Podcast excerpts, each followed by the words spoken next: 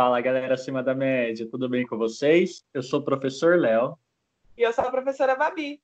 E nós somos professores do curso Redação Acima da Média e estamos aqui para te dar dicas práticas de responder dúvidas de vocês sobre a redação Enem, ok? É, se você ainda não conhece nosso canal, a gente recomenda que você clique aqui embaixo, se inscreva, ative o sininho para não perder mais nenhum conteúdo como esse, beleza? Vai. Antes de começar, queremos pedir para vocês seguirem a gente lá no nosso canal, no, no na, na, nossa página no Instagram, que é Professores Léo e Babi. E também vocês podem curtir a nossa página lá no Facebook, que é Professores Léo e Babi. E de qualquer forma, a gente vai deixar o link das páginas aqui na descrição, é só vocês clicarem e correr lá, beleza? No Instagram, principalmente, a gente está interagindo constantemente com vocês e vocês podem mandar as dúvidas para a gente por direct. É, se você quiser receber também dicas, dicas semanalmente sobre a redação Enem, dicas exclusivas que a gente só posta nesse canal e em mais nenhuma outra rede, é, a gente aconselha que você clique no link que eu vou deixar aqui na descrição também, para quem está tá vendo no YouTube, né? E, e siga a gente lá no nosso. Siga, não, entra no nosso grupo lá do Telegram porque nesse grupo a gente posta semanalmente dicas exclusivas sobre a redação Enem e dicas que a gente só posta lá e mais em outro lugar, tá? E lá você pode tirar dúvidas com a gente também. Semanalmente a gente abre o grupo para vocês tirarem dúvidas. Beleza? Então é isso. Vamos começar então, Babi? Vamos. Bom, gente, para quem não sabe, esse podcast a gente recebe dúvidas dos alunos, né? Ou vocês mesmos que nos assistem mandam as dúvidas para a gente.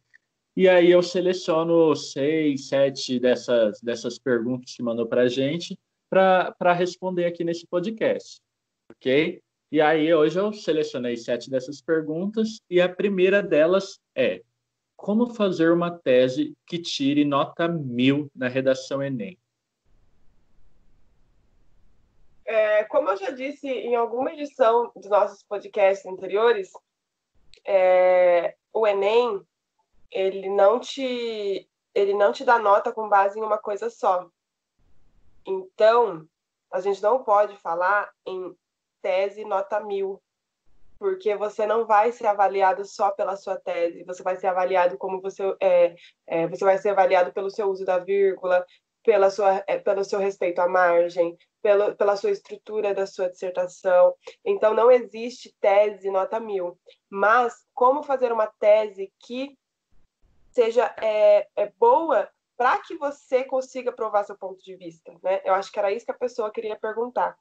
Então, crie uma tese que utilize as palavras-chave do recorte temático sempre. A sua tese não pode deixar as palavras-chave de fora, tá? É, além disso, a sua tese tem que ser factível, ela tem que ser provável. Por quê? Porque o seu texto é baseado em provar a sua tese. Então, se você colocar lá uma coisa muito é, aleatória, uma coisa muito mirabolante, que não tem como ser provada, o seu texto não vai conseguir provar a sua tese, e aí você não vai alcançar a nota mil mesmo. Não vai ter como. Então, utilize as palavras-chave do tema e crie uma tese factível, que seja provável, com seus argumentos. Então, seus argumentos têm que ser relacionados com a sua tese. Tá? Então, essas duas coisas são os pilares de uma boa tese: que ela seja provável e que ela tenha dentro dela as palavras-chave do tema. São as palavras mais importantes, né?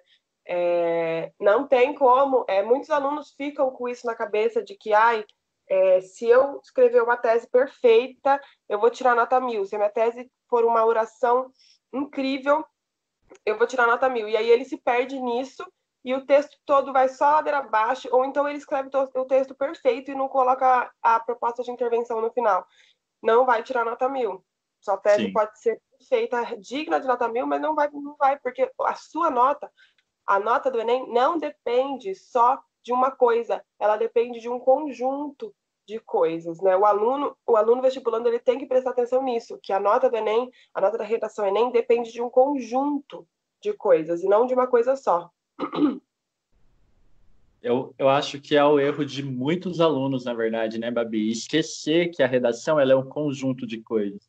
E aí as pessoas focam em pontos específicos. Por exemplo, é, é muito comum alunos focarem só na tese, né? Vou fazer uma tese boa. Ou, ou mesmo lá na, na proposta de intervenção, né? Eu vou fazer uma proposta de intervenção boa. E aí o aluno foca muito em algum ponto assim da, da redação, achando que isso aí vai ser o suficiente, só que esquecem, né, de, de pensar no conjunto. E se não, não tiver um conjunto é, bem pensado, bem estruturado, bem, é, um conjunto consistente, também não adianta nada, né? Exatamente. Exatamente. A gente tem que lembrar que são cinco competências, né? Uma delas é exclusiva para proposta de intervenção. Duas delas, duas delas, uma é para gramática e a outra é para coesão do texto, né? Então, eu fiz, eu fiz um texto com argumentos perfeitos, mas a minha coesão está lá embaixo. Não vai tirar nota mil. Eu fiz um texto perfeito, cheio de conectivo, mas a minha gramática está o não, não vai, não vai tirar nota mil. Não, não tem essa. Não tem como garantir nota mil com base em um pilar só. A gente tem que lembrar que a nota do Enem tem no mínimo cinco bases, né? E dentro dessas cinco bases ainda tem ramificações. Então, não tem como a gente ficar preso nisso. É exatamente isso. Anotem bem essa dica aí, viu? Serve todo, todo mundo que vai prestar o Enem, essa dica vale ouro. Sim, vale ouro. Tem que prestar atenção, muita atenção nisso. Sim. Vamos lá, continuando aqui, a segunda pergunta que mandaram para a gente é: tenho dificuldades para entender a competência 3 e 4. Como faço para entendê-las com clareza ou o que preciso saber delas para ir bem na redação? Tá. É, a competência 3, ela vai avaliar a qualidade do seu texto, certo? Então, como você selecionou as informações, como você selecionou os argumentos, como você relacionou isso com o seu texto, né? Como você, é, como você desenvolveu tudo isso para chegar à prova da sua tese. Então, ela vai trabalhar com a qualidade, com a organização dessas informações, certo? A competência 4, ela vai avaliar a coesão do seu texto. O que isso significa? como você utilizou recursos coesivos, como você é, é, encadeou é, os, os, parágrafos, como você é, é, ligou um parágrafo ao outro, né? Que é importante isso para a coesão do texto. Se cada parágrafo tem o seu, o seu lugar certo. Por exemplo, um teste que a gente faz bastante é tipo assim, ai, tenta trocar seus parágrafos de lugar. Se você conseguiu trocar esses parágrafos de lugar, é porque está errado. O seu parágrafo ele tem que ser fixo, ele não pode mudar de lugar para fazer sentido. Se ele continuar fazendo sentido, tá errado, tá faltando coesão, tá faltando informação, né? Então, enquanto a competência 3 trabalha com essa questão de qualidade do seu texto, como você decidiu, como você conseguiu provar esse ponto de vista, com base nos argumentos que você escolheu, a competência 4 vai avaliar a coesão interna e a, coesão interna, perdão, a coesão interparágrafo e intraparágrafo do seu texto. Então, o uso de conectivos, o uso de anáfora, o uso de catáfora, o uso de é, é, referenciação, certo? Vai, vai entrar em tudo isso aí. Sim. É, bem, é um bom resumo, na, na verdade, você fez, né, Babi, das competências 3 e 4. Eu acho que é o suficiente dar base para a pessoa entender e saber por onde começar a lidar com essas competências. Uhum. A Eu terceira que... Continuando, né? A terceira pergunta, Babi, é, é uma pergunta bem simples, na verdade, mas que eu acho que muita gente tem dúvida. A pergunta é: posso usar etc. na redação? Poder pode, mas etc. ele significa é, outras coisas, e outras coisas, certo? As pessoas têm que saber que ele significa isso, qual é o seu significado. Além disso, também é, o uso do etc. tem várias regrinhas que acompanha esse uso, né? Então, é, o uso ou não da vírgula, o uso do ponto final, o uso do ponto que acompanha o etc. É, etc. não pode ser usado para algumas coisas. Então, se você for falar de pessoa, por exemplo, você não pode colocar etc. Então, se você sabe utilizar essa expressão, utilize. Mas se você não sabe ou se você tem dúvida, não utilize. É, é, prefira escrever outra, outra, outra coisa. O, o, prefira escrever ou outras coisas, ou prefira é, desenvolver melhor o que você quer falar, certo? Utilize o etc. só se você souber mesmo o que você está fazendo. porque senão pode aí entrar dentro dele vários erros de gramática. Sim. E de coesão também. Também. Eu acho assim, se a pessoa ela não tem mais o que colocar, é, acaba ali, coloca ponto e já era, né? É, se ela tem dúvidas com relação a etc., então ela não precisa continuar. Colocou ponto, finaliza a frase, acabou. Agora, se ela tem é, mais coisas para desenvolver e se ela sabe como desenvolver, é igual você falou, né, Babi? Continua desenvolvendo até onde der e depois finaliza. Exatamente. Não tem. Se, sabe, se você sabe usar e você tem consciência do uso, use. Com parcimônia também. Também não vai escrever, etc., 20 vezes no texto, porque que tanto de etc. é esse. Né? Era melhor desenvolver o que você quis dizer. Mas é, se você não sabe usar, não usa. É isso. Perfeito. etc. Vamos lá. A quarta pergunta, Babi, ela fala, ela pergunta, né? Posso fazer mais de um detalhamento na proposta de intervenção para garantir que o corretor vai ver com clareza? Olha, poder você pode. Não é obrigatório. Um detalhamento só já está bom. Mas se você acha que você, é, você quer detalhar mais de um item, ou se você quer trazer mais detalhamento para um item só, não tem problema, desde que você não ultrapasse as 30 linhas, nem é, prefira fazer dois detalhamentos ao invés de fazer todos os itens. Faça todos os itens e detalhe depois para ver se dá espaço, né? Ou Sim. no seu projeto de texto mesmo, né? Ver como que vai ficar para não se embananar, mas não tem problema algum. Pode fazer. E pode não fazer, desde que tenha um detalhamento. Boa. A quinta pergunta, Babi. Se eu fizer apenas uma proposta de intervenção, tem risco de eu perder pontos na competência 3, mesmo se conseguir 200 na competência 5?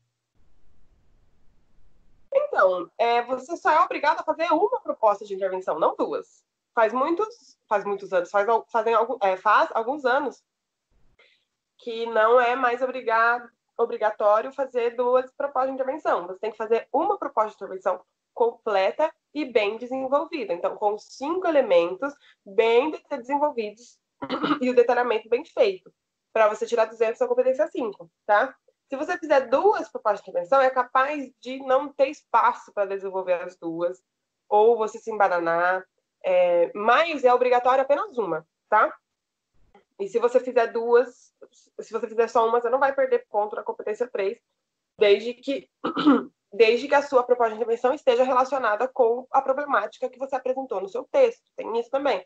Não adianta Sim. ter uma proposta de intervenção completa e desenvolvida se ela não faz sentido com, o, com a problemática que você apresentou no texto, certo? Então tem que estar tudo ali bem encaixado, bem alinhado. Com certeza. É isso. Continuando, Babi, a sexta pergunta que mandaram para a gente é: tem algum método que é mais eficiente para estudar redação? Então, cada pessoa é uma pessoa, certo? Então, eu, Babi, sou diferente do Léo, você é diferente da pessoa que fez a pergunta anterior, você é diferente do seu colega de sala. Não tem como a gente falar assim, nossa, eu tenho um método infalível que se você pegar esse método aqui, você vai aprender redação em 30 minutos. Não, você tem que ver qual que é o seu ritmo, você tem que escolher um curso que te dê todo o embasamento que você precisa, que, que vá tanto da, da área das competências quanto a área de, de repertório, um curso que fale da macroestrutura e da microestrutura. Então, isso é a primeira parte, encontrar um curso que te auxilie em todas essas áreas. Se você não tiver acesso à escola, cursinho, essas coisas que agora na pandemia acontece né? Depois que você Sim. escolheu esse curso, esse método, você tem que ver o que funciona melhor para você. Ah, eu prefiro assistir as videoaulas e praticar. Eu prefiro assistir as videoaulas, fazer resumo e depois praticar. Eu, pre eu prefiro assistir a videoaula, entrar em contato com o professor para ele me, me, explicar o que ele que o que alguma coisa que eu fiquei com dúvida, depois praticar e depois fazer resumo sobre aquilo que eu aprendi. Eu prefiro praticar pedaço por pedaço da redação e depois juntar tudo. Eu prefiro primeiro focar no projeto de texto. Então, cada, cada pessoa é uma pessoa. Desde que você siga essa questão de praticar, que é a, principal parte, né? E assistir o que o professor quis te passar, você vai decidir qual é o melhor método, qual é o melhor jeito de você aprender. Então, a minha dica é, é descubra um curso, um método que seja que tenha base em todas essas áreas, né? Porque não adianta nada falar que é um curso completo e ele não te falar é, quais são os melhores repertórios ou qual é o melhor jeito de fazer um projeto de texto. Veja qual que é um curso completo e depois descubra qual que é o seu ritmo. Ah, eu quero assistir todas as aulas de uma vez, depois eu quero praticar. Cada, cada pessoa é uma pessoa, né? A pessoa precisa se conhecer, né, Babi? Exatamente. Ela conhece, ela conhece o próprio ritmo. E aí, a partir daí, ela vai saber qual é o melhor método para ela. Exatamente. Você, você falando isso, eu lembrei, inclusive, do filme Meu Nome Não é Johnny. É um filme que eu assisti já tem uns anos aí que eu assisti esse filme. Hum. Mas eu lembro que tem uma parte lá que ele tá lendo, o Johnny, né, tá lendo o livro, e aí vem o cara do lado dele e fala que não consegue sentar e ler o livro como ele tá fazendo ali. Aí ele responde assim: Talvez é porque você não encontrou um livro que tem o ritmo da sua cabeça. Quando você encontrar o livro que tem o ritmo da sua cabeça, você vai sentar e ler. E aí você falou, eu lembrei disso, que é isso, cada cabeça tem um ritmo. Então a pessoa ela precisa conhecer o ritmo da cabeça dela e a partir daí ver o método que melhor se adequa para ela estudar, para aprender. Exatamente. A gente tem que se adequar ao que a gente é, né? A gente não pode tentar entrar no quadradinho de outra pessoa. A gente tem que encontrar o nosso próprio quadradinho, né? Exatamente. É bem isso. Vamos lá, Babi. A sétima é. e a última pergunta que mandaram aqui é: Eu posso usar os dados dos textos motivadores apenas para comprovar o que eu falei?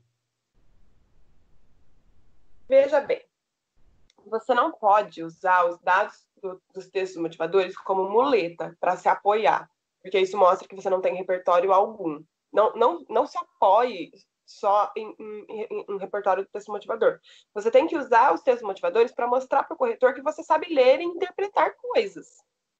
Então, é, utilize com parcimônia, não utilize tudo que você vê no texto motivador, não utilize como base para um argumento muito forte seu. Utilize mais para mostrar para o corretor que você leu aquilo ali que você não passou, só não leu a, você só leu a proposta e foi escrever. Não, você leu os textos motivadores e você interpretou aquilo. Mas não use como muleta, não use como base para coisas fortes, para argumentos fortes, para mostrar que você está correto no que você quer provar, utilize repertórios externos. Certo? Isso, sim, perfeito. Acho que uma das melhores colocações é essa. Não Vamos usar também repertório externo, né? Porque Sim. senão. Mas é isso. É, essas foram as sete perguntas de hoje. Esse foi o podcast acima da média de hoje, né? É, espero que vocês tenham curtido, que a gente tenha esclarecido a dúvida de vocês, que consigamos ajudar vocês de fato. Quem tem outras dúvidas, é, pode deixar aqui nos comentários, que a gente vai trazer essa dúvida e responder nos próximos episódios. Quem não quiser deixar aqui nos comentários, pode ir lá no nosso Instagram, mandar no direct a, a dúvida lá que a gente pega lá também, traz para responder no episódio, tá bom? Então é isso. Se você curtiu, dá um like aqui no vídeo. Se não curtiu, dá um dislike aqui também para a gente saber. E vamos para cima, né? Continuar estudando, porque agora tem um tempinho a mais para correr atrás. Fala aí, vai. É, gente, tem aí, tá aberta a votação, né, para o dia do Enem, ou vai abrir? acho que está aberta. Enfim, quando esse vídeo for, for ao ar, é, vai estar aberta a pesquisa, né? Então, votem lá, vejam bem qual que é a data melhor para vocês, é, estudem o que está acontecendo no Brasil e no mundo, né? Estudem em relação à política brasileira. Ah, mas eu não gosto de política. Entenda que toda a sua vida é política. Tudo. E não política partidária, né? Política no sentido de política mesmo. Estude Sim. tudo o que está acontecendo no Brasil em relação à política, é, liberação de coisas, não liberação de coisas. Então, fiquem atentos, fiquem, fiquem atentos a tudo, para não deixar nada passar sem ver, né? Importante. quanto cidadãos. Sim, com certeza. Com certeza mesmo. Então, é, é isso, gente. Mais algum recado, Babi? Não, só fiquem em casa.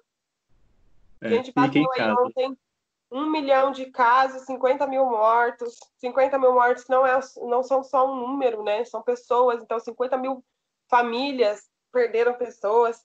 É, às vezes, uma família perdeu mais de uma pessoa. Então, acho que agora não é hora de brincar. A gente, às vezes, é, rir, rir é importante, mas brincar com coisa séria não é o momento. Nunca foi o momento, né, de brincar com coisa é. séria.